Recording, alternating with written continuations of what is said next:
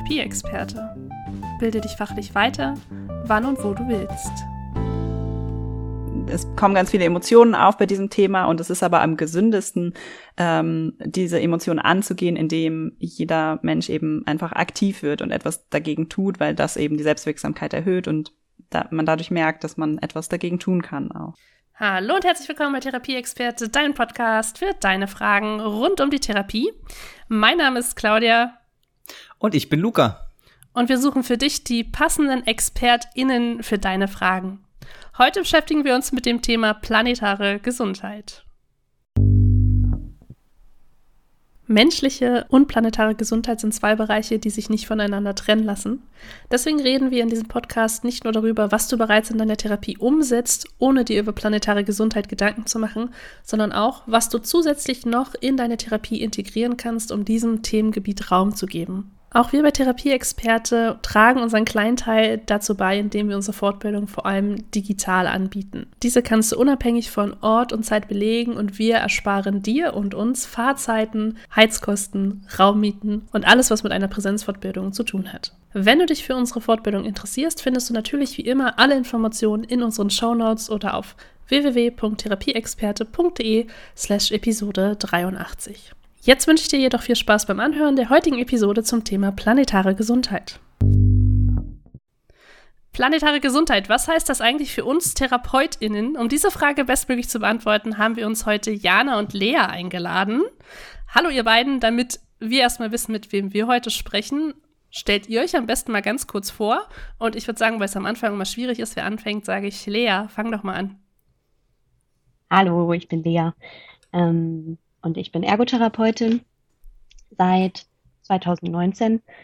Ähm, dann habe ich ein bisschen gearbeitet und dann ähm, noch das Studium in Osnabrück angefangen. Das ist additiv, also in drei Semestern. Und da habe ich Jana kennengelernt und wir haben dann ähm, ja uns für ähnliche Themen begeistert und dann auch beschlossen, die Bachelorarbeit zusammenzuschreiben. Ähm, und das haben wir zum Thema planetarer Gesundheit und Ergotherapie gemacht. Ähm, genau, und da freuen wir uns, dass wir heute ganz viel dazu berichten können. Ähm, und wir engagieren uns auch bei Health for Future. Und ähm, ja, da möchten wir auch heute ein bisschen zu erzählen und auch dazu einladen, da mitzumachen. Ganz genau. Ich bin Jana und ich habe meine Ausbildung 2020 beendet. Ähm, dann auch mit Lea gemeinsam das Studium in Osnabrück gemacht. Und ähm, jetzt arbeite ich gerade äh, als Ergotherapeutin in einem psychosozialen Zentrum mit Geflüchteten und ich bin eben ähm, bei Health for Future und da sehr aktiv, auch viel gemeinsam mit Lea und ja, freue mich heute, das Thema ein bisschen darstellen zu können und einladen zu können dazu. Vielen Dank. Planetare Gesundheit ist ja ein Thema, was auch immer mehr jetzt nach vorne rückt, also zumindest jetzt auch in, in meinem Umfeld. Ich habe das jetzt ähm, in der letzten DVE-Zeitschrift habe ich gelesen, da wart ihr nämlich drin, auch mit eurem Policy Brief, über den wir nachher noch sprechen werden. Ähm, und tatsächlich bei uns in der Uni ist jetzt auch ein Seminar im ABV-Bereich hochgeploppt, sodass man da auch planetare Gesundheit belegen kann, in dem, für alle, die es nicht kennen, in dem Bereich, der außerhalb meines eigentlichen Schwerpunktes stattfindet, sodass wir da auch ein paar Punkte belegen müssen. Und ich habe das jetzt auch vielleicht auch durch euch ein bisschen mehr wahrgenommen. Vielleicht war es vorher auch schon da. Ich habe mich jetzt auch ein bisschen mehr damit beschäftigt. Möchte euch aber gerne die Frage ähm, zu spielen, weil ich will das gar nicht erklären, aber ihr könnt viel besser erklären, was steckt denn überhaupt hinter dem gesamten Konzept planetare Gesundheit? Und ähm, ja, fangt vielleicht mal an, da irgendwie ein bisschen uns abzuholen für alle, die sich da noch gar nicht mit beschäftigt haben. Ja, ich würde zu Beginn einmal ganz kurz erklären, was das ist. Ähm, planetare Gesundheit möchte ein bisschen die Perspektive auf die Gesundheit verändern. Denn im Moment ist es viel so, dass der Mensch oder die menschliche Gesundheit als einziges oder so ja alleine dargestellt wird.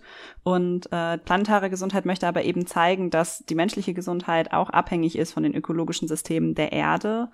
Ähm, und wir, indem wir die ökologischen Systeme der Erde zerstören, zerstören wir auch unsere eigene Lebensgrundlage. Ähm, und das hat natürlich dann gesundheitliche Auswirkungen für uns. Und ganz kurz kann man sagen, die Menschen können nicht gesund sein, wenn die Erde krank ist. Leuchtet ein. In dem Fall. Ja. Leuchtet mir total ein, auch was so ähm, unsere Gesundheit damit zu tun hat. Ich will da nur gar nicht so viel vorgreifen. Ich habe jetzt so viel gelesen, deswegen bin ich da ganz offen, äh, was von euch noch kommt. Wollt ihr noch irgendwas ergänzen zu dem Konzept an sich? Ich würde ergänzen, dass es tatsächlich genau so ist. Es ist so eine ganz logische Verbindung ähm, zwischen beiden Bereichen. Ähm, ich persönlich habe mich dann gefragt, wo war denn das die ganze Zeit? Und das war auch so ein bisschen der Prozess, den wir durchlebt haben. Also, dass wir angefangen haben, uns generell mit der Thematik zu beschäftigen und dann schnell klar war, dass wir uns gefragt oder wir haben uns dann gefragt, wo ist denn die Ergotherapie dabei? Also, weil es gibt Versuche, die Konzepte schon in anderen Berufsgruppen umzusetzen. Und wir dachten eigentlich, dass wir später ansetzen können, auch in unserem Forschungsprozess. Ähm, das war aber nicht der Fall und deswegen haben wir dann so ein bisschen eher Grundlagen geschaffen, weil es das so nicht gab. Aber das, die ganze Thematik ist irgendwo logisch und die Verbindung liegt ganz nahe. Und warum das mit Ergotherapie auch gut passt, das ähm, möchten wir gerne ein bisschen heute darstellen. Also wenn ich das richtig verstehe, ähm, ist äh, unter dem Begriff planetare Gesundheit kann man auch alle anderen Berufsgruppen finden. Und viele Berufsgruppen sind da ja auch schon sehr, sehr engagiert. Ähm, und bei euch habt das, der Ergotherapie, habt ihr festgestellt, dass das noch fehlt. Habe ich das so richtig verstanden? Ganz genau. Also angefangen hat das in der Medizin. Ähm, da gibt es das auch schon viel mehr in der in den Curricula ähm, des Studiums. Ähm, und Moment, das war falsch. äh, da gibt es da, da gibt es schon viel mehr Bewegung einfach in der Medizin dazu und viel mehr Engagement dazu. Ähm, und es wird bald auch in die Curricula kommen. So ähm, genau. Und ähm, in den, die Physiotherapie hat vor ungefähr zwei Jahren, zwei bis drei Jahren damit angefangen und die Ergotherapie ist jetzt eben seit letztem Jahr vermehrt dabei. Es gab vorher auch schon einzelne ähm, Artikel dazu, vereinzeltes Engagement dazu. Genau. Und ähm, das sind ja aber bis jetzt immer noch äh, alles Gesundheitsberufe oder Berufe im Gesundheitssystem, sage ich jetzt mal. Geht, äh, geht es dann auch darüber hinaus in, in andere Berufszweige und Wirtschaftszweige? Ähm, also im Prinzip ist planetare Gesundheit, kommt das aus den Gesundheitsberufen, weil die eben die Verantwortung für die Gesundheit haben und dementsprechend ähm, diese Perspektive gut verdeutlichen können. Aber es geht natürlich eigentlich in alle Bereiche des Lebens und in jeden Sektor, weil es uns alle ähm, betrifft und jeder Mensch dazu etwas beitragen kann in seinem persönlichen Umkreis. Ja, wenn wir uns ein, also wenn wir uns jetzt das Krankenhaus als ähm, System auch angucken, ist da natürlich ganz viel mehr dran, also hängt viel mehr dran als die eigentliche Therapie oder Behandlung, sondern da haben wir natürlich auch Einkauf mit dabei, wir haben Mobilität dabei und allein da schon kommen natürlich andere Sektoren dazu. Also es begrenzt sich nicht darauf, ist eher dann auch ein Verständnis oder ein Blick darauf. Total. Es ist ja auch, ähm, sag ich mal, das Thema Klima ist jetzt in der letzten Zeit ja auch ein bisschen mehr aufgeploppt, was durch die Medien jetzt auch noch bis befeuert wurde, ne? dass jetzt tatsächlich mehr auch dargestellt wird. Ich glaube, Klima ist ja schon immer ein großes Thema gewesen, jetzt in den letzten Jahren immer wichtiger auch geworden. Aber es wird natürlich auch medial mehr dargestellt. Deswegen ist es, glaube ich, mehr im Bewusstsein von vielen Menschen aktuell. Deswegen glaube ich, dass es jetzt auch in der Gesundheit ein bisschen mehr Aufschwung kriegt, weil da natürlich sich mehr Leute auch mit auseinandersetzen, dass wir in diesem Sektor natürlich mit Folgen von Klimakatastrophen, von Klimaveränderungen natürlich auch zu tun haben werden langfristig. Aber dass dieses Bewusstsein dafür, was das für uns und unsere Gesundheit bedeutet, wenn wir jetzt von bestimmten Szenarien ausgehen, die ihr nachher sicherlich viel besser benennen könnt als ich, ähm, das natürlich auch äh, ja, Auswirkungen auf unsere Arbeit hat und sich dann bestimmte chronische Erkrankungen nicht nur aufgrund des demografischen Wandels, sondern auch aufgrund des Klimawandels einfach tatsächlich verändern werden und wir uns schon so ein Stück weit darauf vorbereiten müssen, was auf uns zukommt, aber auch, wie wir den Menschen dabei helfen können, zu sagen, okay, sie können selbst halt in ihrer eigenen Lebensumwelt, ihren eigenen Lebensrealitäten halt auch ihren Teil dazu beitragen, dass wir halt bestimmte Ziele erreichen. Das finde ich sehr wichtig, das Ganze auch ähm, dann ein bisschen in ins Bewusstsein reinzuholen. Jetzt ist halt für mich die Frage, und da bin ich halt auch immer so als Therapeutin immer wieder in meine Rolle zurückgefallen, so ein bisschen. Ähm, wie stellt ihr euch das vor? Also, welche Rolle sollen TherapeutInnen, ErgotherapeutInnen, PhysiotherapeutInnen, alle in dem Bereich, welche Rolle sollen sie in dem Rahmen planetare Gesundheit in der Praxis übernehmen? Weil das ist ja das, was unsere ZuhörerInnen dann auch so im Kopf haben was soll ich in der Praxis jetzt machen oder was bedeutet das auch für mich in der Praxis, wenn dieses Feld immer mehr vorrückt und ja auch meine Arbeitswelt irgendwann beeinflussen wird, wenn immer neue KollegInnen kommen, die da vielleicht einfach auch schon anders ausgebildet werden? Ähm, ja, insgesamt gibt es da verschiedene Ebenen, auf denen man handeln kann eigentlich. Ähm, es gibt einmal die individuelle Ebene, also ich persönlich als Therapeutin kann mit meinen KlientInnen darüber sprechen ähm, und ihnen das Ganze verdeutlichen. Dabei ist auch ganz wichtig, das ist vollkommen okay, darüber zu sprechen oder sogar eigentlich gewollt, ähm, weil wir sind verantwortlich als Gesundheitsberuf für die Gesundheit der Menschen. Ähm, und meiner Meinung nach wäre es einfach falsch, dann nicht über die Zusammenhänge zwischen Klimakrise, Umweltkrise und Gesundheit aufzuklären.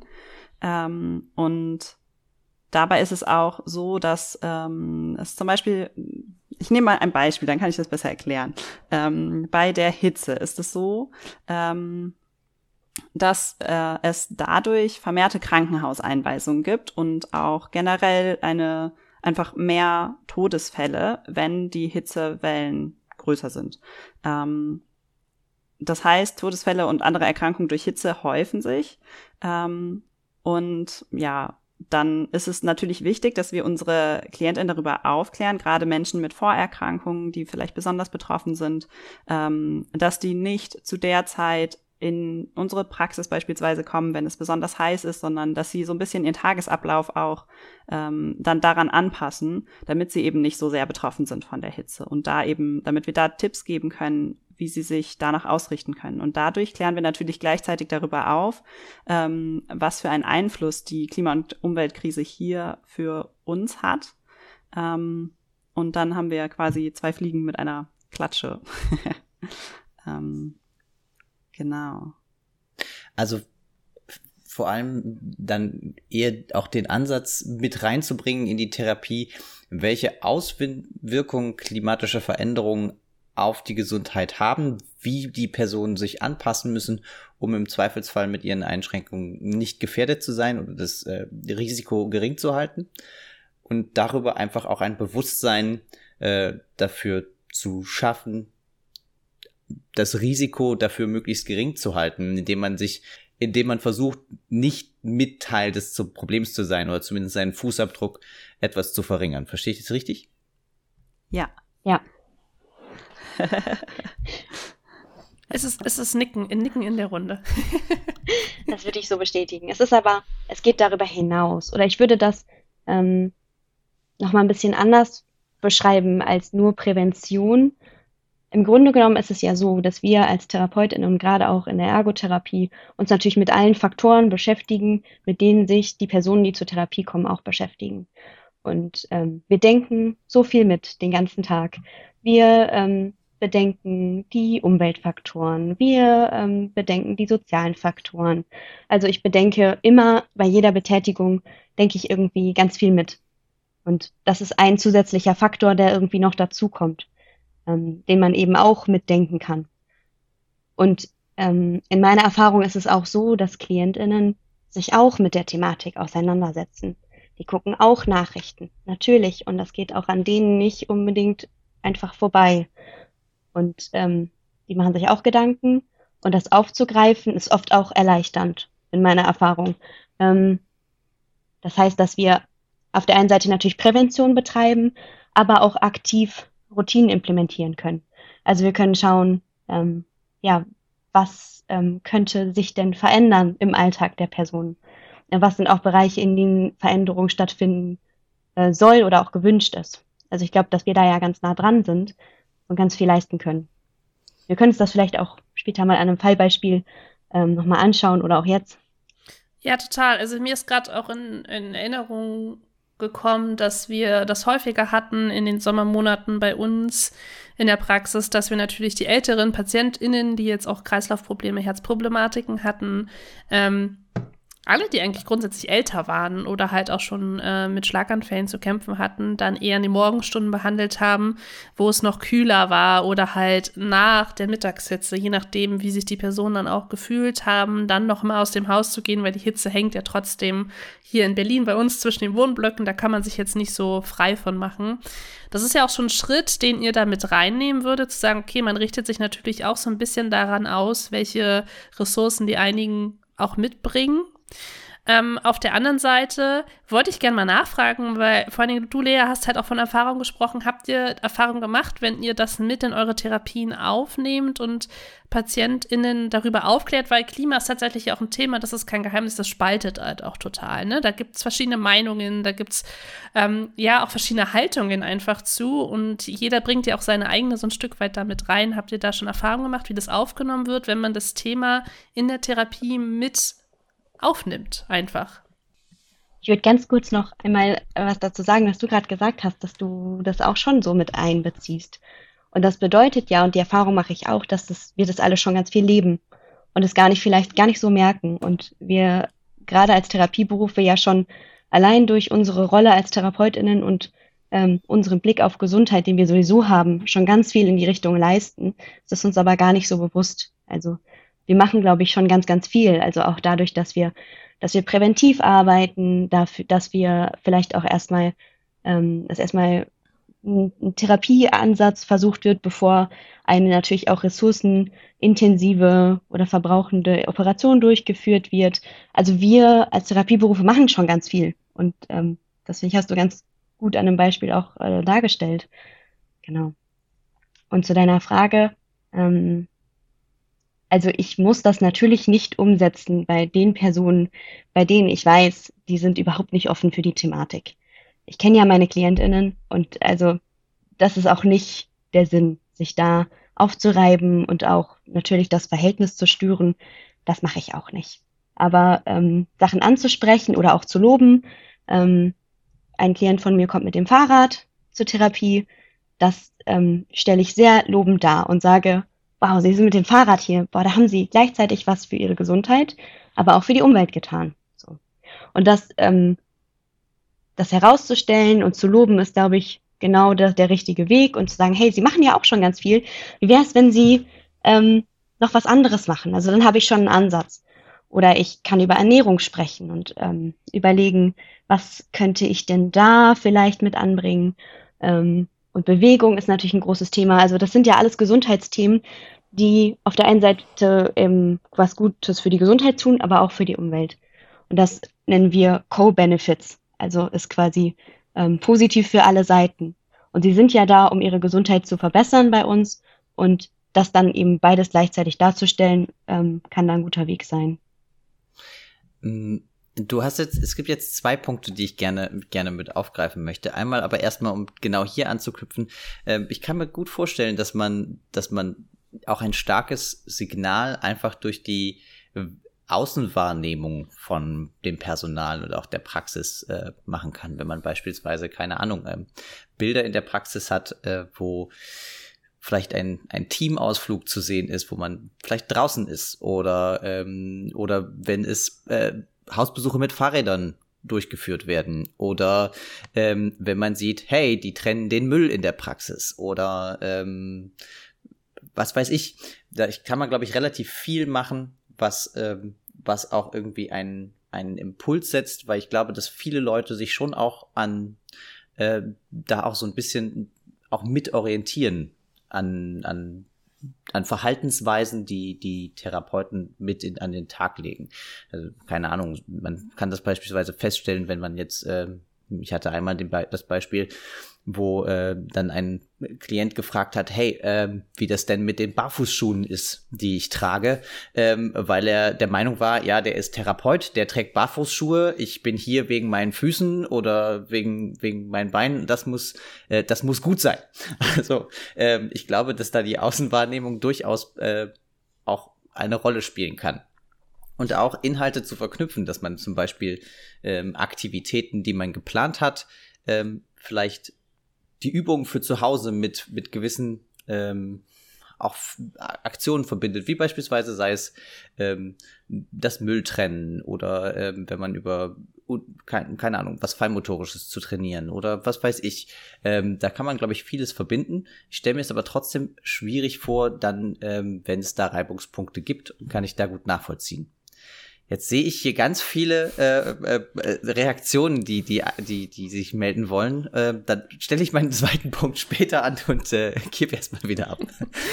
Ja, das ist voll lieb. Ähm, ich habe nämlich immer, das, ich hatte mich gestern noch mal sehr viel belesen, einfach auch zu einem Thema, weil ich das auch gar nicht so auf meiner Agenda immer stehen habe. Ich bin ja viel im digitalen Bereich eher unterwegs und habe da viele Stimmen auch gelesen und vielleicht ist euch das auch schon begegnet, die meinen, was sollen wir denn eigentlich noch alles machen?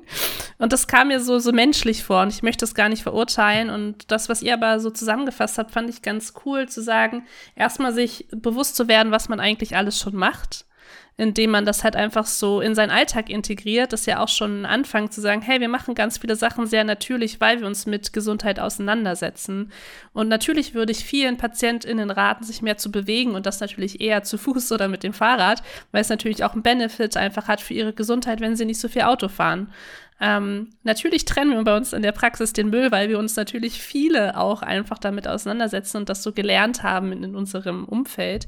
Aber vielleicht fängt man da auch erstmal an, sich erstmal bewusst zu machen, was macht man eigentlich auch schon, ohne jetzt die großen nächsten Projekte zu planen und dann einfach kleinere Schritte zu machen. Das wollte ich einfach mit reingehen, weil ich das gestern so oft gelesen habe und ich das so schön fand, einfach überhaupt erstmal ins Bewusstsein zu kommen, dass es schon viele Sachen gibt, die man umsetzt und sich dann den nächsten Schritt zu überlegen und zu überlegen, zu sagen, okay, was könnte ich denn jetzt noch mehr machen? Und ähm, da gibt es ja die zwei Rollen. Ne? Also man kann ja sagen, was kann ich als Praxis machen in der Außenwahrnehmung, um da halt auch als Vorbildfunktion zu gelten. Oder was kann ich in meine Therapien mit einfließen lassen, um individuell mit den Menschen, die ich vor Ort habe, auch ähm, zu arbeiten. da gibt es, glaube ich, unfassbar viele Sachen, über die man reden kann, was man für Ideen haben kann. Ne? Luca hat auch schon ein paar angesprochen. Wie baue ich meine Praxis auf? Wie gehe ich mit Ressourcen um? Wie mache ich den Einkauf im Krankenhaus? Na, also wie plane ich das? Und da gibt es ja auch viele Bereiche, die jetzt Nachkommen, auch aus der Digitalisierung, deswegen bin ich da gelandet, ähm, auch mehr on-demand zu produzieren und nicht auf Lager zu legen zum Beispiel, ne? oder Ressourcen auch digital frei zu machen, die wir nicht benutzen und nicht tausend E-Mails zu speichern oder zehn Jahre Serverplätze zu belegen, die nicht gebraucht werden. Da gibt es ja auch viele Bereiche, aber ich gebe auch noch mal, weil hier auch wieder unfassbar viele Hände hochgegangen sind. Deswegen, Jana, ich glaube, du warst bei mir als nächstes. Deswegen gebe ich einfach mal einfach weiter in die Runde. Ja, danke. Ähm, ich wollte noch mal eingehen auf das, was Luca eben gesagt hat, mit dem, dass wir so ein hohes Vertrauen genießen bei unseren KlientInnen und dass wir quasi auch eine Art Vorbildfunktion haben, weil ähm, das ist tatsächlich so. Es gibt auch Umfragen dazu, welche Berufe die äh, denen oder welchen Berufen am meisten vertraut wird. Und dazu da stehen ganz viele Gesundheitsberufe eben am Anfang. Da ist jetzt Ergotherapie nicht explizit aufgelistet, ähm, aber trotzdem sind da eben mehrere Gesundheitsberufe, die die ersten fünf Berufe oder so sind.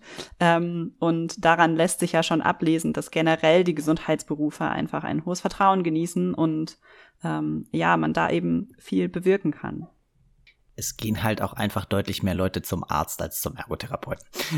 es ist halt einfach so. Aber, aber ja, ich glaube auch, dass Kein es ein Ärzte-Bashing hier bitte. Nein, das ist gar, das war, das war gar, gar nicht wertend. Ähm, äh, aber wir sind auch eine Berufsgruppe. Also ich bin auch Ergotherapeut für alle, die, die mich jetzt vielleicht noch nicht aus den anderen Podcasts so gut kennen. Ähm, und auch die Physiotherapeuten. Wir sind Berufsgruppen, die äh, bei Bedarf konsultiert werden, ähnlich wie, ähnlich wie Fachärzte, aber ähm, die jetzt nicht irgendwie so im Alltag der großen Masse integriert sind. Und ähm, das spielt, denke ich, da auch mit rein. Aber eine Sache, die ich jetzt nochmal mit anmerken wollte, weil es so gut gepasst hat, du hast dies, äh, nochmal das Fahrradfahren angesprochen. Ich glaube auch, äh, und das habe ich auch selber in meiner Praxis erlebt, dass es ganz was ganz anderes ist, ob ich meinem Patienten sage, äh, hey, äh, Bewegung wäre total gut. Sie könnten hier auch mit dem Fahrrad zur Praxis kommen und wenn ich dann selber mit dem Auto jedes Mal zur Praxis komme, ist es etwas ganz anderes, äh, das äh, zu sagen, als äh, wenn der Patient vielleicht mitkriegt, hey, ähm, der Therapeut kommt selber auch mit dem Fahrrad hierher. Und ähm, der da hat man dann auch im Zweifelsfall ähm, auch nochmal die Möglichkeit, äh, wenn dann reagiert wird und gesagt wird, ja, wie machen Sie das denn überhaupt, ähm, sich nicht in die Verlegenheit zu bringen, äh, zu sagen, ja, ja, nee, also ich, ich mache das dann doch mit dem Auto, wenn man nicht einen guten Grund dafür hat, was ja bei Distanzen und ländlichen Regionen durchaus der Fall sein kann. Ja, da würde ich gerne ergänzen, dass ich, ich finde das ja an sich absolut richtig, was du sagst. Ähm, und natürlich müssen wir da mit gutem Beispiel vorangehen. Aber was ich auch oft höre, auch so in meinem Umfeld, ist, dass ähm, viele sagen, ich darf mich gar nicht dafür einsetzen oder ich darf mich gar nicht für Klimaschutz einsetzen, weil ich mache ja selber ganz viele Fehler und ich habe ja ein Auto und ich bin letztes Jahr in Urlaub geflogen. Und das ist ähm, natürlich gegen die Sache. Also wir können nicht darauf warten, dass alle perfekt leben, um ähm, also in unserem Umkreis perfekt leben, um das nach vorne zu bringen. Ähm, genau. Also da glaube ich, dass wir das auch trotzdem dürfen, auch wenn wir eigen denken, dass wir Fehler machen.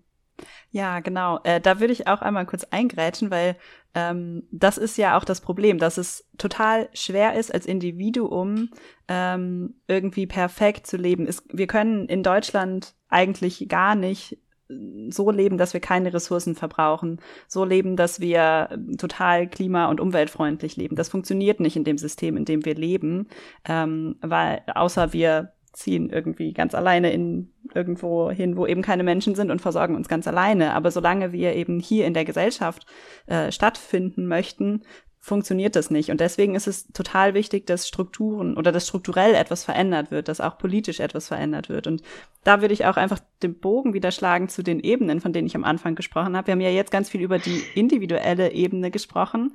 Ähm, und ihr habt auch schon die Ebene angesprochen, wo man eben in seinem auf, oder an seinem Arbeitsplatz etwas verändern kann. Man kann auch berufspolitisch irgendwie aktiv werden. Ähm, und es gibt eben die Möglichkeit, politisch etwas zu machen. Und das machen wir zum Beispiel bei Health for Future, dass wir uns dafür einsetzen, ähm, dass strukturell etwas verändert wird. Zum Beispiel, dass planetare Gesundheit ähm, auch wirklich gelehrt wird an bei ErgotherapeutInnen oder bei MedizinerInnen oder Physios oder Logos. Ähm, und dass wir mit PolitikerInnen sprechen und denen sagen, okay, es ist wichtig, es, es schadet unserer Gesundheit, die Klima- und Umweltkrise und daraus folgen natürlich auch Kosten im Gesundheitswesen, die wir alle bezahlen müssen und so weiter und so fort. Ähm, dass das einfach verdeutlicht wird. Das ist dann natürlich die weitere Ebene. Und dazu muss ich nicht perfekt sein als einzelne Person. Das geht nämlich gar nicht. Ähm, aber ich kann eben auf größerer Ebene etwas machen. Und ich würde da gerne noch was ergänzen. Ähm, ihr habt vorhin schon vom Fußabdruck gesprochen. Ähm, und da würde ich gerne noch mal ein bisschen was zu sagen. Ähm, das ist natürlich ein Konzept, das relativ bekannt ist. Also ähm, den CO2-Fußabdruck, den kann man irgendwie in irgendwelchen Internetrechnern mal ausrechnen und sich angucken, wie viel man denn eigentlich so verbraucht. Ähm, und ähm, es würde gerne noch ein zweites Konzept da hinzu fügen und das ist ähm, das Konzept des ökologischen Handabdrucks. Ähm, das nutzen wir relativ viel im Kontext planetarer Gesundheit, weil das, ähm, da geht es nicht darum, etwas zu reduzieren, sondern zu vergrößern. Also der Fußabdruck zielt darauf ab, ähm, verkleinert zu werden und der Handabdruck möchte vergrößern. Das heißt, ähm, wir wollen eher dahin, wie kann Transformation stattfinden? Wie können sich Strukturen ändern? Ich mache das mal an Beispielen, dann wird es ein bisschen klarer. Also, wir hatten gerade vorhin das Fahrrad. Ähm, wenn ich jetzt selber entscheide, mit dem Fahrrad zu fahren, verkleinere ich meinen Fußabdruck. Wenn ich mich dann aber in meiner Stadt darum kümmere oder ein, dafür einsetze, dass ein Radentscheid durchgeführt wird, dass die Infrastrukturen verbessert werden, dann ist das besser. Und das vergrößert den Handabdruck. So, also ähm, da wollen wir eher hin. Also, dass sich Dinge vergrößern durch eine individuelle Maßnahme. Ist das so ähm, verständlich?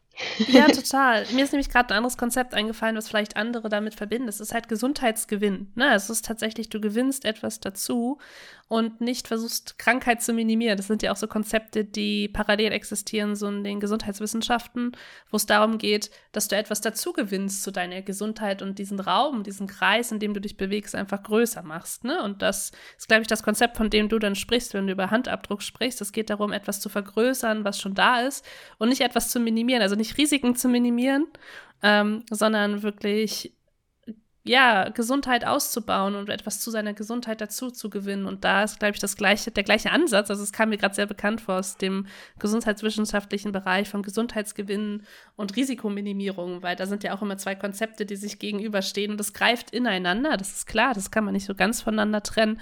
Aber es ist natürlich ein schöneres Bild, auch zu sagen, hey, ich kann natürlich meine Risiken minimieren, indem ich das und das mache. Aber indem ich halt noch was dazu nehme, kann ich halt auch meine zu meiner Gesundheit was gewinnen. Und das ist irgendwie ein schönes Bild. Und ähm, ich wollte nur noch kurz etwas sagen zu dem Bild, was ihr vorher geschafft habt mit dem Perfektionismus.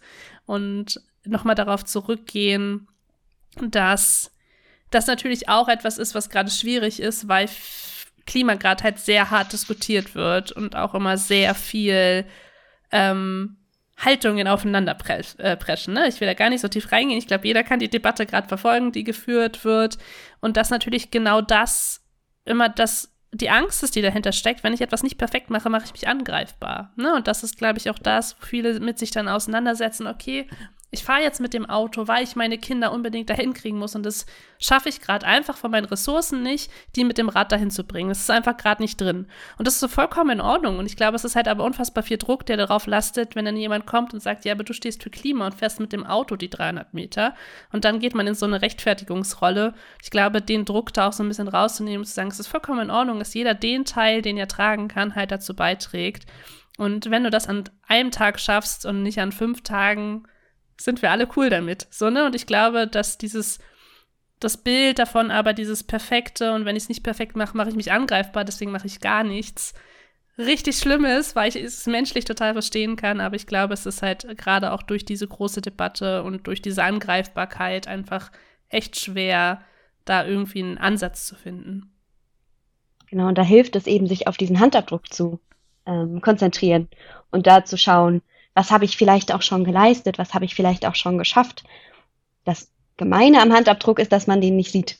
So, also etwas, was man verringert, das kann man irgendwie messen, aber den Handabdruck kann man eben nicht so in dem Sinne darstellen.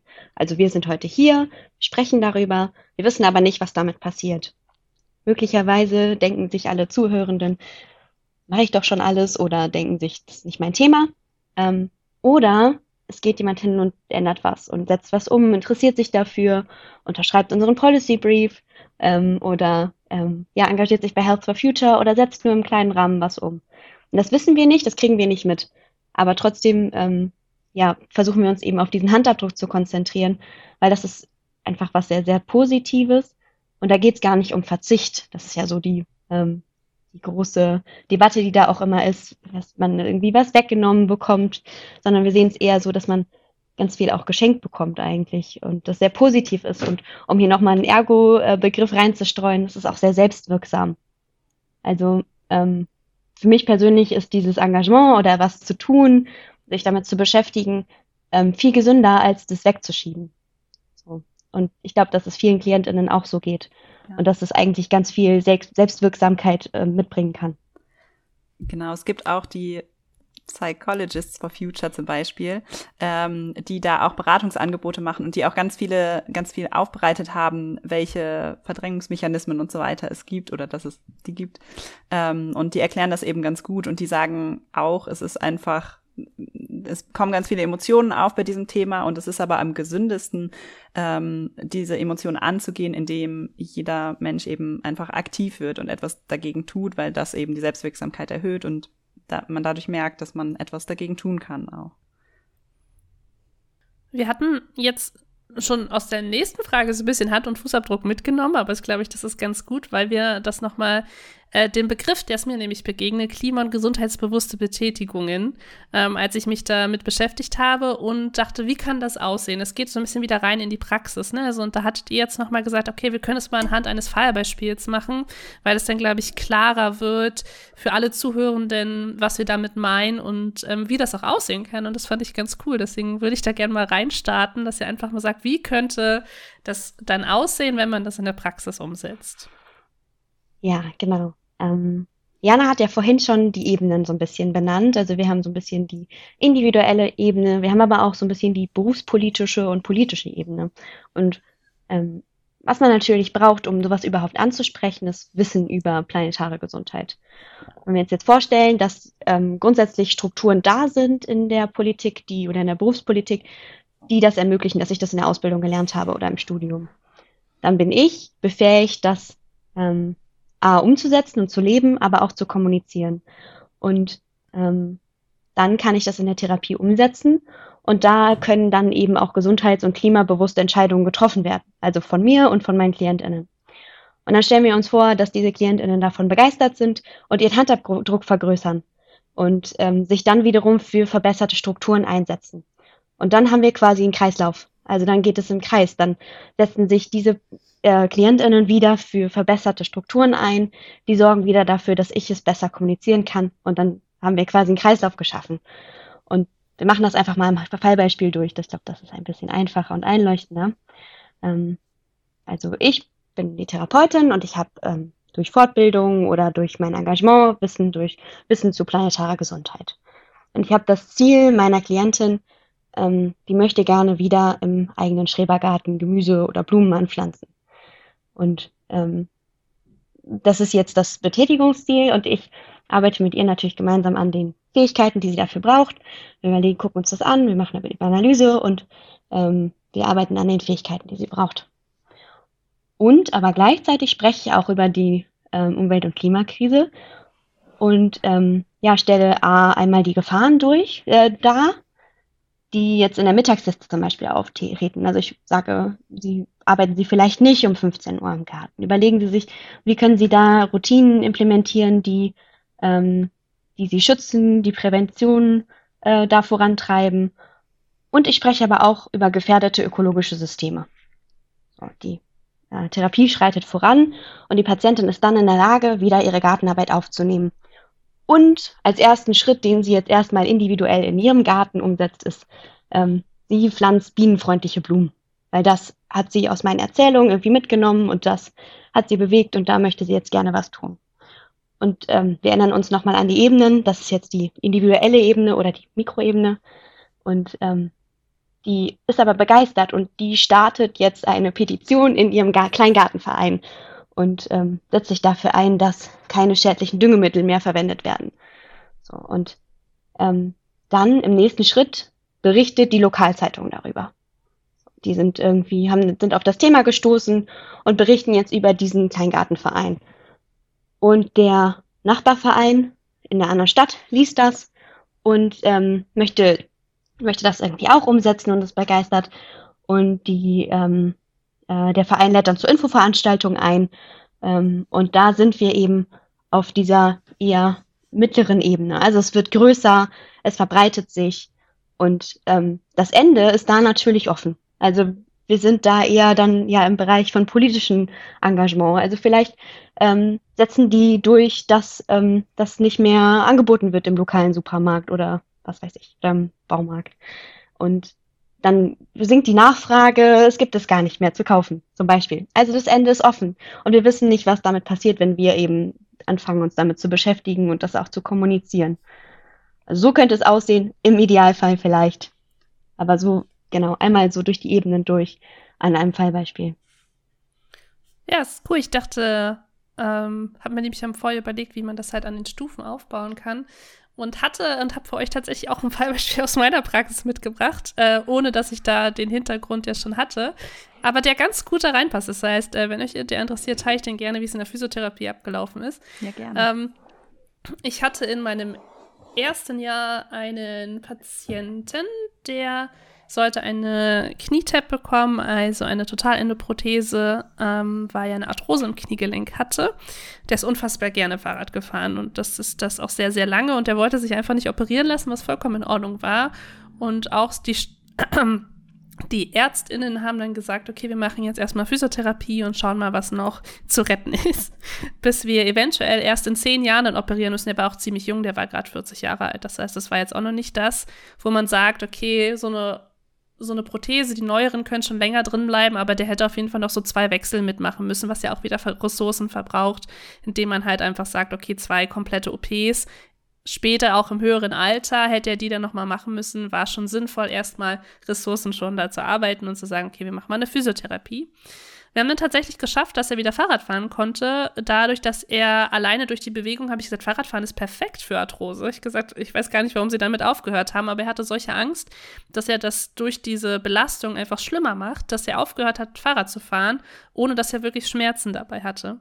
Deswegen haben wir darüber gesprochen und ich habe gesagt, naja, es ist ja auch viel besser. Sie sind jetzt immer zur Arbeit mit dem Fahrrad gefahren, weil er Busfahrer war. Ich gesagt, sind Sie doch immer hingefahren. Warum fahren Sie denn nicht? Sie haben ja keine Schmerzen. Und er meinte, da haben wir halt auch darüber gesprochen. Er meinte, naja, Sie sind ja auch schon äh, immer mit dem Fahrrad gefahren, weil Sie einfach wenig mit dem Auto durch Berlin fahren wollten. Und ähm, dass ja sowieso immer die Straßen verstopft sind und er ja eh mit den Öffis so viel fahren muss, da wird er sich gern mehr bewegen. Und dann haben wir das positiv verstärkt, ohne dass wir über das Klima gesprochen haben. Das passt jetzt noch nicht ganz gut, aber es ist halt so einfach in diesem Gespräch entstanden. Ich gesagt, ja, aber ich finde es doch voll schön, dann fahren Sie doch Fahrrad. Dann hat er angefangen, ist er halt wieder Fahrrad gefahren und dann hat er gemerkt, dass ihm das gut tut und hat sich dann einer Fahrradgruppe angeschlossen. das war ganz nett. Der hat dann so, ähm, Berlin gibt es halt so Critical Mass und es gibt ja viele auch Fahrradvereine, die einfach auch ähm, durch die Stadt fahren und auch aufmerksam machen. Ähm, zum Beispiel der ADFC ist da auch relativ groß, ohne jetzt hier bestimmt Werbung zu machen, ähm, wo es halt in Berlin gefährliche Stellen für FahrradfahrerInnen gibt und so und hat sich dann angeschlossen und war dann da aktiv und hat angefangen, sein Fahrradfahren halt ähm, wieder auszuleben und dann halt auch noch eine Gruppe zu finden, mit der er das halt ausleben kann. Und ähm, da ist ja irgendwann auch ein Freund von mir getroffen. Das war ganz witzig, weil da wusste ich, dass er da dann aktiv ist, weil der auch da aktiv war und die haben sich irgendwie angefreundet. Da habe ich ihn da wieder getroffen und er meinte, ähm, seitdem macht er halt auch wieder mehr, äh, fährt er wieder mehr Fahrrad, ist da aktiv und ist automatisch auch politisch aktiv, weil er halt darauf aufmerksam macht, wo in Berlin halt noch Schnittstellen sind, wo es sehr gefährlich ist für FahrradfahrerInnen, wo ähm, viele Bereiche einfach auch aufeinander clashen, weil nicht so viel Raum und so viel Platz da ist und engagiert sich da. Ich weiß nicht, wie es da weiterging, tatsächlich, aber ähm, hätte er jetzt diese Knie-OP gemacht, hätte er ja auf jeden Fall einen längeren Genesungsweg gehabt und ich wüsste nicht, ob er jetzt da halt so aktiv sein kann äh, in diesem Verein. Vielleicht hätte das halt auch funktioniert und durch die Reha wäre das alles dann auch möglich gewesen, aber ich fand es halt cool, A, da ressourcensparend zu arbeiten. Er kann jetzt viel länger ohne OP leben. Die wird irgendwann kommen. Auch das ist etwas, was wir sehr offen gesprochen haben, dass es ja eine fortschreitende Erkrankung ist, die einfach nicht aufhaltbar ist. Aber wir können es verzögern, soweit es geht. Und er hat halt viel mehr Lebensqualität auch. Und ähm, hat noch eine Gruppe gefunden, mit der er jetzt Fahrrad fährt. Ich glaube, die waren dann auch irgendwann mal Urlaub und haben ihre Räder mitgenommen und so. Das, das weiß ich noch. Aber das habe ich, äh, ich glaube, sie waren irgendwo auf Madeira Fahrrad fahren. Aber es war dann halt eine sehr schöne Geschichte, wo ich dachte, eigentlich passt die ganz gut zu euch, zu dem, was auch in euren Ebenen stattfindet, ohne dass ich da jetzt wirklich groß ausgebildet gewesen wäre am Anfang oder ähm, das bewusst getan hätte, ne? nur um jetzt allen in Erinnerung zu rufen, dass es etwas ist, was wir ganz klar schon machen, nur mit mehr Wissen halt auch bewusster machen können. Deswegen wollte ich das mit euch gerne noch teilen aus meiner Praxis von vorher. Ja, super. Genau so kann es laufen. Danke. Ja. Jetzt gibt es einen Punkt, der jetzt schon zweimal in diesem Podcast angesprochen wurde und ich kann mir vorstellen, dass äh, unter den Hörerinnen und Hörern es vielleicht auch noch jemand anderen neben mir gibt, der sich die Frage jetzt auch nochmal stellt. Und zwar wurden jetzt häufig auch äh, therapeutische Maßnahmen mit äh, äh, als ressourcensparender dargestellt als Operationen. Und da habe ich so gar kein Kon Konzept dafür. Wie ist es denn wirklich so viel äh, ressourcen- und umweltfreundlicher, ähm, eine Therapie zu machen, die vielleicht auch mehr Zeit in Anspruch nimmt als eine Operation? Habt ihr da, könnt ihr da was zu sagen? Ja, also ähm, ich würde gerne erstmal einmal eine Zahl hier reinwerfen. Und zwar ähm, ist das Gesundheitswesen äh, für 5% des bundesweiten CO2-Ausstoßes ähm, verantwortlich. Das klingt jetzt vielleicht gar nicht so viel, aber das ist ähm, mehr als Schifffahrt oder Flugverkehr im Jahr. Ähm, und da ist der Export auch noch gar nicht mit eingerichtet, eingerechnet. Ähm, also wir haben da schon einfach ganz viel Einsparpotenzial. Ähm, das so auf der einen Seite, einfach weil ich die Zahl ganz gerne auch nochmal hier gerne einbringen wollen, wollte. Ähm, und gerade im Bereich der Operation, das ist jetzt natürlich nicht unser Bereich, ähm, gibt es ganz viele ähm, Möglichkeiten einzusparen. Also Narkosegase ist da ein ganz großer Punkt, ähm, die in der Produktion und Liefer, in den Lieferketten einfach ganz, ganz viel ausstoßen. Ähm, da bin ich jetzt persönlich nicht so drin. Ähm, das ist aber ganz viel Potenzial, was da, was, was da da ist, um da einzusparen, aber auch, dass wir durch eine, das Umgehen einer Operation natürlich einsparen können. Also mhm. ich kann zu der Knietap einiges sagen, weil wir da auf jeden Fall auch viele Studien haben, die sagen, dass Knietaps relativ schnell auch eingesetzt werden und man da auch in vielen Fällen, die Zahlen, die ich damals gelesen habe, waren 40 Prozent auch noch konservative Mittel nicht ausgeschöpft hat. Wenn wir davon ausgehen, dass sie sechs bis zwölf Mal in die Physiotherapie kommen und wir sie dann wirklich auch entlassen können, ähm, ist das tatsächlich auch viel wirtschaftlicher lang, weil Therapien sind einfach günstiger. Das heißt, auch geldmäßig würden wir einsparen. OP ist immer sehr teuer. Du brauchst für ein OP sehr viel Personal, sehr viel Ressourcen auch vor Ort, was OP-Mittel angeht. Du musst ähm, alles dafür herstellen. Du brauchst ähm, auch immer ein OP-Team im Hintergrund, das halt äh, auf Abruf vor Ort ist tatsächlich. Ähm, in, in, den Krankenhäusern ist der Genesungsweg der PatientInnen dann auch noch viel länger, sodass sie halt vor Ort sind, auch selbst einen Ausfall generieren. Dadurch, dass sie halt in der Therapie sind, fallen sie in ihren eigenen Berufen weniger oft aus. Dadurch, dass sie halt langzeitbetreut sind. Und sie haben halt durch die OP einen längeren Ausfallweg, der halt auch wieder eher finanziell aufgefangen werden muss und einen längeren Genesungsweg, der dann auch wieder Ressourcen eher verbraucht. Wenn du sagst, sie machen noch eine Anschlussreha von vier bis sechs Wochen, die haben halt dann noch eine Nachsorge, im Zweifelsfall hast du noch irgendwelche Infektionsgeschehen. Es gibt auch immer noch schwierige Verläufe, wo das dann nochmal ausgetauscht werden muss. Also es gibt viel mehr Risiken bei einer OP, als wenn du eine konventionelle Therapie machst. Und auch da sind Ressourcen einfach eingesetzt, die du vorher nicht einsetzen hättest müssen. Wenn du 40 Prozent weniger Ressourcen einsetzen musst, weil die noch nicht operiert werden und das zahlenmäßig nachweisen kannst, wäre das halt auch schon ein großer Schritt. Mhm. Ja, das kann, das kann ich gut nachvollziehen. Also ich vor allem auch ähm, den, den Bogen zu schlagen, also dass es wirtschaftlich einen großen Unterschied macht, das, das war mir vorher auch, auch sehr bewusst, aber auch sich nochmal vor Augen zu führen, dass wenn, wenn ein Patient dann beispielsweise eine Operation hat, ähm, dass er dann höchstwahrscheinlich auch noch eine Zeit lang eventuell im Krankenhaus äh, bleiben muss, vielleicht mehrere Reha-Maßnahmen ähm, auch mit anschließen oder ähm, im Anschluss dann eine ambulante Therapie trotzdem braucht, um ähm, klarzukommen. Da ist, glaube ich, das Beispiel der, der, der Knietap wirklich ziemlich, ziemlich gut. Du könntest dieses Geld einfach viel effizienter einsetzen. Ich glaube, das ist jetzt einfach nur von der wirtschaftlichen Perspektive. Ne? Also, wenn du sagst, es geht jetzt erstmal nur um Geld und wir haben noch gar nicht die anderen Ressourcen uns angeguckt, könntest du das effizienter halt auch für andere Bereiche einsetzen, für Forschung zum Beispiel. Und dann hättest du einfach viel mehr Geld für Forschung zur Verfügung. Ähm, ich will mich aber an diesem Beispiel gar nicht so festbeißen. Tatsächlich haben wir noch eine Frage, die ich gerne mit euch besprechen würde.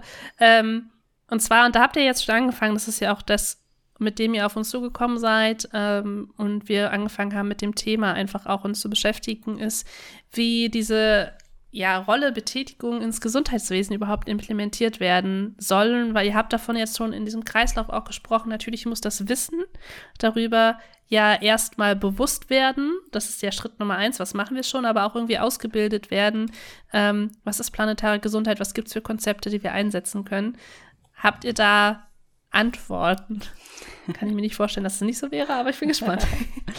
Ja, ähm, da würde ich, glaube ich, direkt zu unserem Bachelor-Projekt übergehen, ähm, weil Lea und ich einen Policy Brief geschrieben haben. Ein Policy Brief ist einfach nur, da sind, ähm, haben wir Forderungen reingeschrieben, die hauptsächlich für politisch Entscheidungstragende sind, aber wir haben auch Forderungen an ähm, also auf der individuellen Ebene, von der wir jetzt auch schon ganz viel gesprochen haben. Ähm, genau. Und der ist auch online, der wird bestimmt verlinkt.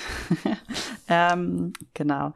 Und da könnt ihr dann gerne einmal draufklicken und auch gerne euch den anschauen und wenn ihr mögt, super gerne unterzeichnen, denn wir brauchen die Unterschriften, damit wir ähm, diese Forderungen, die wir da formuliert haben, auch an die Entscheidungstragenden bringen können und dann eben mit ein bisschen mehr Nachdruck sagen können, hey, so viele Menschen aus der Ergotherapie oder aus den gesamten Gesundheitsberufen sind dafür, dass diese Forderungen umgesetzt werden. Ähm, bitte macht was. ähm, genau. Und ich kann auch mal einzelne Forderungen als Beispiel nennen. Wir haben das da auch ein bisschen aufgeteilt äh, in verschiedene Bereiche. Einmal ins äh, Berufsparadigma, dann berufspolitische äh, Forderungen und auch in die Berufspraxis, wo eben dann das ein bisschen auf individueller Ebene oder eben auf der Mesoebene, was diese mittlere Ebene ist, ähm, benannt ist. Und wir haben zum Beispiel die Forderung, dass das Ganze in die Ausbildungs- und Prüfungsverordnung integriert werden soll, die für 2024 eigentlich geplant ist, erneuert zu werden. Da ist jetzt noch nicht ganz klar, ob das tatsächlich klappt mit 2024. Ähm, und da haben wir zum Beispiel als Lernziel formuliert, Lernende benennen die Zusammenhänge zwischen Umwelt, Klimakrise und Gesundheit. Dass einfach dieser Zusammenhang schon deutlich oder verdeutlicht wird in der Ausbildung. Ähm, wir haben zum Beispiel auch gefordert von den Heilmittelerbringenden beziehungsweise auch von den Verbänden der Heilmittelerbringenden, dass es eine berufsgruppenübergreifende Allianz geben soll, ähm, die sich eben mit der Thematik der Planetary Health auseinandersetzt. Weil das kein spezifisch ergotherapeutisches Feld ist, sondern das ist eben äh, für alle Gesundheitsberufe und äh, da können wir als Therapieberufe uns gut zusammenschließen, weil natürlich hat jedes Feld an sich äh, eigene Potenziale und eigene Stärken, aber es ist eben auch, es gibt total viele Schnittstellen untereinander und die können wir total gut nutzen. Ich kann da gerade auch mal ein bisschen spoilern, dass wir da auch auf einem guten Weg sind. Also wir sind ähm, über Health for Future und über die AG Ergologo Physio mit verschiedenen Verbänden im Gespräch und ähm, ja, die sind da eigentlich auch ziemlich begeistert von der Thematik. Ähm, jetzt aus Ergo-Perspektive, wir haben jetzt auch seit ähm, diesem Jahr eine Zusammenarbeit mit dem DVE, die sich auch mit der Thematik auseinandersetzen und ähm, ja, mit denen arbeiten wir jetzt eng zusammen und das ist natürlich total wünschenswert und schon ein Schritt in die Richtung der Erfüllung dieser Forderung. Das finde ich richtig gut. Und ähm, allgemein, wenn die Heilmittelerbringer sich zusammenschließen, kann ich das überhaupt nur gut, gut heißen. Nicht nur die Heilmittelerbringer, auch darüber hinaus. Und also so ein gemeinsamer Verband hätte nicht nur in diesen Themen, glaube ich, viele, viele positive Aspekte. Und äh, wenn wir den hätten, so einen gemeinsamen Verband, dann hätten wir, denke ich, auch äh, ein politisches Gewicht, das auch diese ökologischen Ziele auch mit Nachdruck vielleicht mehr, mehr umsetzen kann. Das kann ja auch ein gemeinsamer Punkt sein, den alle Verbände dann gemeinsam haben und gemeinsam, der sie auch vielleicht zusammenbringt. Mal so ein bisschen sagen, utopisch wird, gedacht. Das, das, wird dann ein ganz, ganz neuer Podcast zu einem gemeinsamen Verband, weil das Gesundheitswesen zu einen, das ist, glaube ich, eine Aufgabe, die ein Mammutprojekt ist. Das ist für meine, für meine Verständnis nicht unmöglich, aber schon ein großes Projekt, was tatsächlich auch von unten und von oben gefordert werden muss. Ne? Das ist ähnliche Problematik, glaube ich, mit der wir da sprechen werden. Ich habe parallel, deswegen war ich ganz kurz sehr ruhig, den Policy Brief schon in die Show Notes mit aufgenommen, sodass man da auch sich den einmal natürlich erstmal durchlesen kann, dass man weiß, wofür man dann unterschreibt und natürlich sich auch informieren zu können auf der Seite von Health for Future einfach, was ihr auch noch als andere Angebote habt für Menschen, die jetzt schon anfangen wollen und nicht warten wollen, bis es irgendwo in den Ausbildungen implementiert wird und da die Möglichkeit nutzen wollen, auch mit euch in Kontakt zu treten oder sich zu engagieren. Das ist ja auch immer ein Weg, den einige dann gehen wollen, eventuell. Ich würde gerade vielleicht da noch einmal ergänzen, dass wir uns die Forderung nicht ausgedacht haben, sondern dass ähm, das eben das Ergebnis unserer Forschungsarbeit ist. Und da haben wir ähm, mit ExpertInnen aus dem Feld zusammengearbeitet. Genau, also wir haben ähm, da eng zusammengearbeitet mit verschiedenen Personen, die sich schon ähm, in ihrem Feld mit planetarer Gesundheit auseinandersetzen. Das war auch berufsübergreifend quasi. Also ähm, da haben wir Expertise aus verschiedenen Bereichen gehabt. Deswegen plädiere ich sehr gern dafür, den auch zu lesen, weil das habt ihr in eurer Methodik auch nochmal aufgegriffen, dass äh, ihr halt diese Interviews, beziehungsweise nicht Interviews, diese Gruppe einfach auch hattet, mit denen ihr gesprochen habt und dass man auch nachlesen kann, wie es zu diesen Forderungen kam. Also dass man auch den Hintergrund eurer Arbeit verstehen kann. Ähm, Der ist auch downloadbar. Ich habe ihn gerade gefunden. Inzwischen ist er veröffentlicht. Als wir, glaube ich, gesprochen haben, war er noch nicht veröffentlicht. Der ist jetzt da, sodass man sich da auch wirklich einlesen kann, wo ihr für ihr steht, was die Methodik war, wie ihr dazu gekommen seid und dass es halt auch fundiert ist und nicht etwas ist, was ihr euch jetzt am Küchentisch gemeinsam überlegt habt, sondern auch wirklich mit verschiedenen Menschen einfach darüber gesprochen habt, die auch schon in dem Feld unterwegs sind. Genau. Ja, ich ähm, glaube, du hast gerade so ein bisschen Werbeblock angefangen. Ja, ich wollte gerade sagen, äh, ich wollte das nur noch mal unterstützen. Ich wollte gar nicht, dass das rausklingt, dass das ähm, nicht fundiert wäre, aber ich hatte äh, noch mal den Drive zu sagen, dass man das natürlich auch nachlesen kann für alle, die sagen, sie würden da gerne einfach noch mal einsteigen und das mehr verstehen. Habt ihr das ja auch sehr transparent gemacht in eurem Brief dass man da nachlesen kann, wie es zu diesen Forderungen kam. Und wer Fragen hat, denke ich, kann sich auch jederzeit an euch wenden, beziehungsweise auch an Health for Future wenden um da einfach ein bisschen tiefer einzusteigen. Deswegen werde ich auch eure Kontaktdaten verlinken, weil wir da tatsächlich dann nicht so viel die Antworten stehen können über Therapieexperte. Da linken wir dann gerne an euch weiter. Ja. Ähm, und an der Stelle auch nochmal eine herzliche Einladung zu Health for Future insgesamt. Wir haben da auch eine kleine Gruppe zu dem Policy Brief, ähm, weil wir eben im Nachgang äh, dann auch dafür sorgen wollen, dass die Forderungen umgesetzt werden. Dazu müssen wir natürlich zu den einzelnen Entscheidungstragenden gehen und ähm, da tatsächlich die Forderungen dann vorstellen. Ähm, und wir haben aber auch ganz viele andere Projekte. Ein ganz aktuelles Projekt ist zum Beispiel ähm, eine Veranstaltungsreihe unter dem Dach der Planetary Health Academy. Die war vorher immer mit der Zielgruppe der MedizinerInnen, ähm, aber auch frei zugänglich. Und jetzt haben wir die organisiert von der Health for Future Gruppe Ergologo Physio. Ähm, das heißt, die ist auch für die Zielgruppe Ergologo Physio hauptsächlich. Ähm, andere Gesundheitsfachberufe können dann natürlich auch gerne teilnehmen und die versuchen wir auch so gut es geht zu integrieren. Ähm, Genau, und die startet am 19. April, da ist die erste Veranstaltung. Da äh, würden wir vielleicht auch einmal das Ganze in den Show Notes verlinken, ähm, um, weil man sich dafür einmal anmelden kann und äh, dann bekommt man auch hinterher so eine Bescheinigung, dass man teilgenommen hat, wenn man bei den, es sind insgesamt sechs Veranstaltungen, wenn man bei dem Großteil eben zugeschaut hat. Suche ich gerade raus. Und das wird dann nochmal sehr viel stärker ähm, ja um einzelne Themen gehen. Ähm, wir könnten noch ganz, noch viel länger darüber sprechen. Es gibt da ganz, ganz viel, was man besprechen kann. Soll hier natürlich nur einen kurzen Überblick geben, aber wer da ähm, interessiert ist, ist das, glaube ich, eine richtig gute, ein richtig guter Einstieg ins Thema. Also danach, wenn man, ich glaube, wenn man in der Academy teilgenommen hat, dann ist man danach schon ähm, Expertin für das Thema, kann ich mir vorstellen. Ähm, genau, also das ist, ne, ist das eine und wenn man dann Lust hat, sich zu engagieren, dann gerne bei Health for Future. Es gibt neben der AG Ergologo Physio auch noch andere AGs, andere Berufsgruppen, die sich engagieren, aber auch Ortsgruppen. Also man kann natürlich gerne auf der Webseite schauen, ob es irgendwie eine Ortsgruppe eh in der Nähe gibt, ähm, die sich engagiert und denen einfach mal eine Mail schreiben und vorbeigehen. Und ähm, Jana und ich können auf jeden Fall sagen, dass es ganz, ganz viel Spaß macht und ganz tolle Menschen damit machen. Und auch das ist sehr selbstwirksam habe ich gerade mit reingelinkt, sodass jeder sich darüber auch informieren kann und dann halt auch ähm, ja weitergehend nach diesem Podcast einfach schauen kann, wo man einfach für sich weitermacht. Aber Luca, du hast doch die Hand gehoben. Bevor ich jetzt den Podcast schließe, ähm, schieß los. Genau, also äh, weil, weil der Podcast jetzt hier so schön abgerundet ist, äh, ist mir eingefallen, dass es hier eigentlich ein, ein, dass ich ein kleines Zitat mit reinbringen möchte von einem Text, den ich und Claudia mal geschrieben habe, weil es eigentlich gerade gut passt.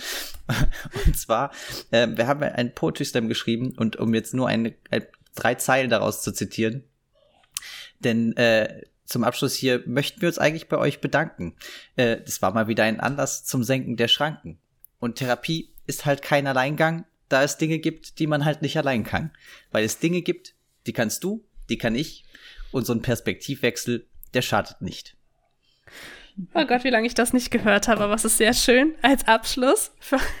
Deswegen danke ich euch und äh, ich würde sagen, ihr wisst, ihr kriegt gleich das letzte Wort. Ähm, deswegen werde ich jetzt noch alle Zuhörenden daran erinnern, wenn auch ihr eine Frage habt, mit der wir uns hier in diesem Podcast beschäftigen wollen oder wenn wir nochmal Jana und Lea einladen sollen, nochmal über dieses Thema zu reden, sagt Bescheid. Wir haben ein Formular eingerichtet, wo ihr jederzeit eure Fragen an uns richten könnt und auch anonym Dozierende einfach anfragen könnt für diesen Podcast. Nutzt diese Möglichkeit sehr gerne. Alle Informationen dazu findet ihr natürlich auch in den Show Notes wie immer. Und jetzt, Jan und Lea, habt ihr das letzte Wort. Deswegen, ich verabschiede mich schon mal und Luca, du bestimmt auch. Luca Tschüss. winkt, das ist immer sehr gut. Äh, vielen Dank für das schöne Abschlusszitat, das war wirklich sehr passend. Und äh, unser letzter Appell ist, glaube ich, am ehesten traut euch. Also ihr müsst keine Angst haben, äh, irgendwie etwas falsch zu machen, denn ich, alles, was jemand versucht zu tun, ist schon sehr gut. Ja, da kann ich mich nur anschließen. Und ich hoffe, wir haben heute auch deutlich machen können, dass wir Therapieberufe ähm, ja durch wie keine andere Berufsgruppe so nah an Betätigung dran ist und am Alltag ähm, und wir da auch ganz, ganz viel Potenzial haben, darauf einzuwirken oder gemeinsam zu schauen, was man da machen kann und vielleicht auch ein paar Ideen gegeben. Und ja, wir hoffen, ähm, vielleicht ein paar Zuhörende bei der Planetary Health Academy dann zu treffen. Das wäre sehr schön. Vielen herzlichen Dank für die Einladung.